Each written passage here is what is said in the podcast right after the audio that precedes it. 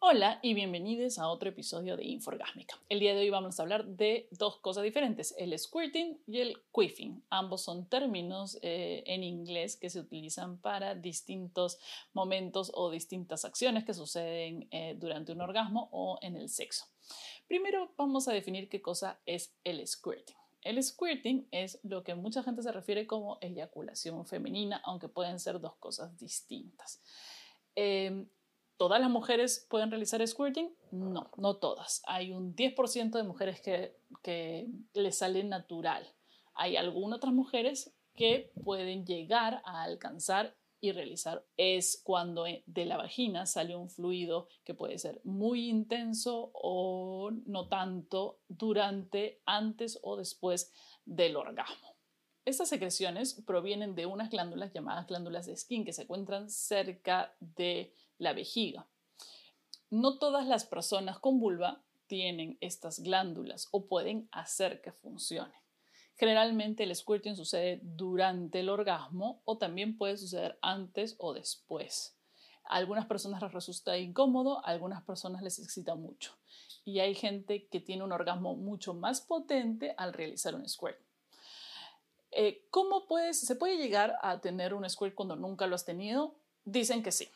Una de las formas más importantes de, llegar a un orgasmo con squirt es estimulando el punto G y toda el área que eh, está cerca del punto G, que lo puedes encontrar como una especie de bolita o puntito dentro de la vagina en la parte superior. También eh, fortaleciendo el suelo pélvico para poder contraer los músculos alrededor de las glándulas. Si quieres intentarlo, intentarlo con tu pareja o intentarlo tú sola mientras te masturbas, eh, lo recomendable siempre es poner una toalla o un plástico porque aparentemente en algunos casos es como una especie de inundación y puedes llegar a malograr tu colchón. Es recomendable, dicen que genera un orgasmo más intenso que el normal. Una de las formas más eficaces de conseguirlo es estimulando el punto G. El punto G es este punto rugoso, como una especie de bolita que se encuentra en la parte superior de la vagina. Solo tienes que insertar los dedos y eh, buscarlo por ahí y vas a ver que lo encontrarás.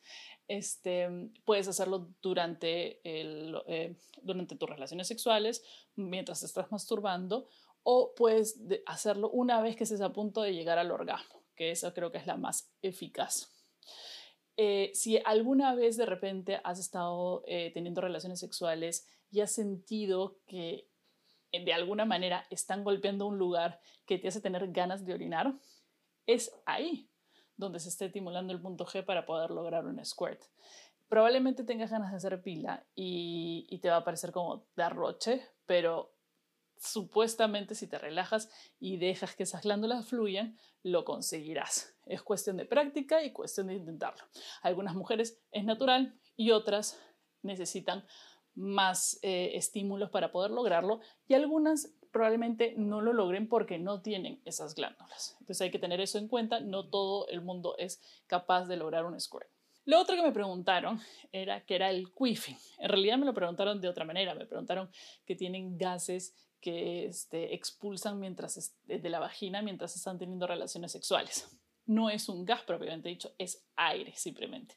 A la hora que eh, está siendo penetrada, eh, sobre todo dependiendo de la posición, si tu pelvis está elevada o si estás en cuatro, por ejemplo, lo que hace al, entrar, al introducir el pene una y otra vez, entra aire también y se crea un vacío y se sella el vacío.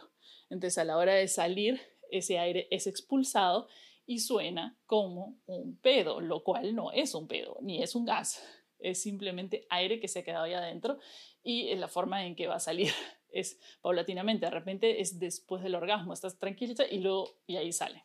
Es, son los conocidos pedos vaginales, entre comillas, más bonito suena el nombre queefing o peditos de unicornio, como suelen llamarlos en otros sitios. Espero que eso hayan resuelto sus dudas. Si tienen más dudas, no se olviden de enviármelas a mis redes sociales, en Facebook o Instagram como arroba marianitra. Y nos vemos en el siguiente episodio. Gracias.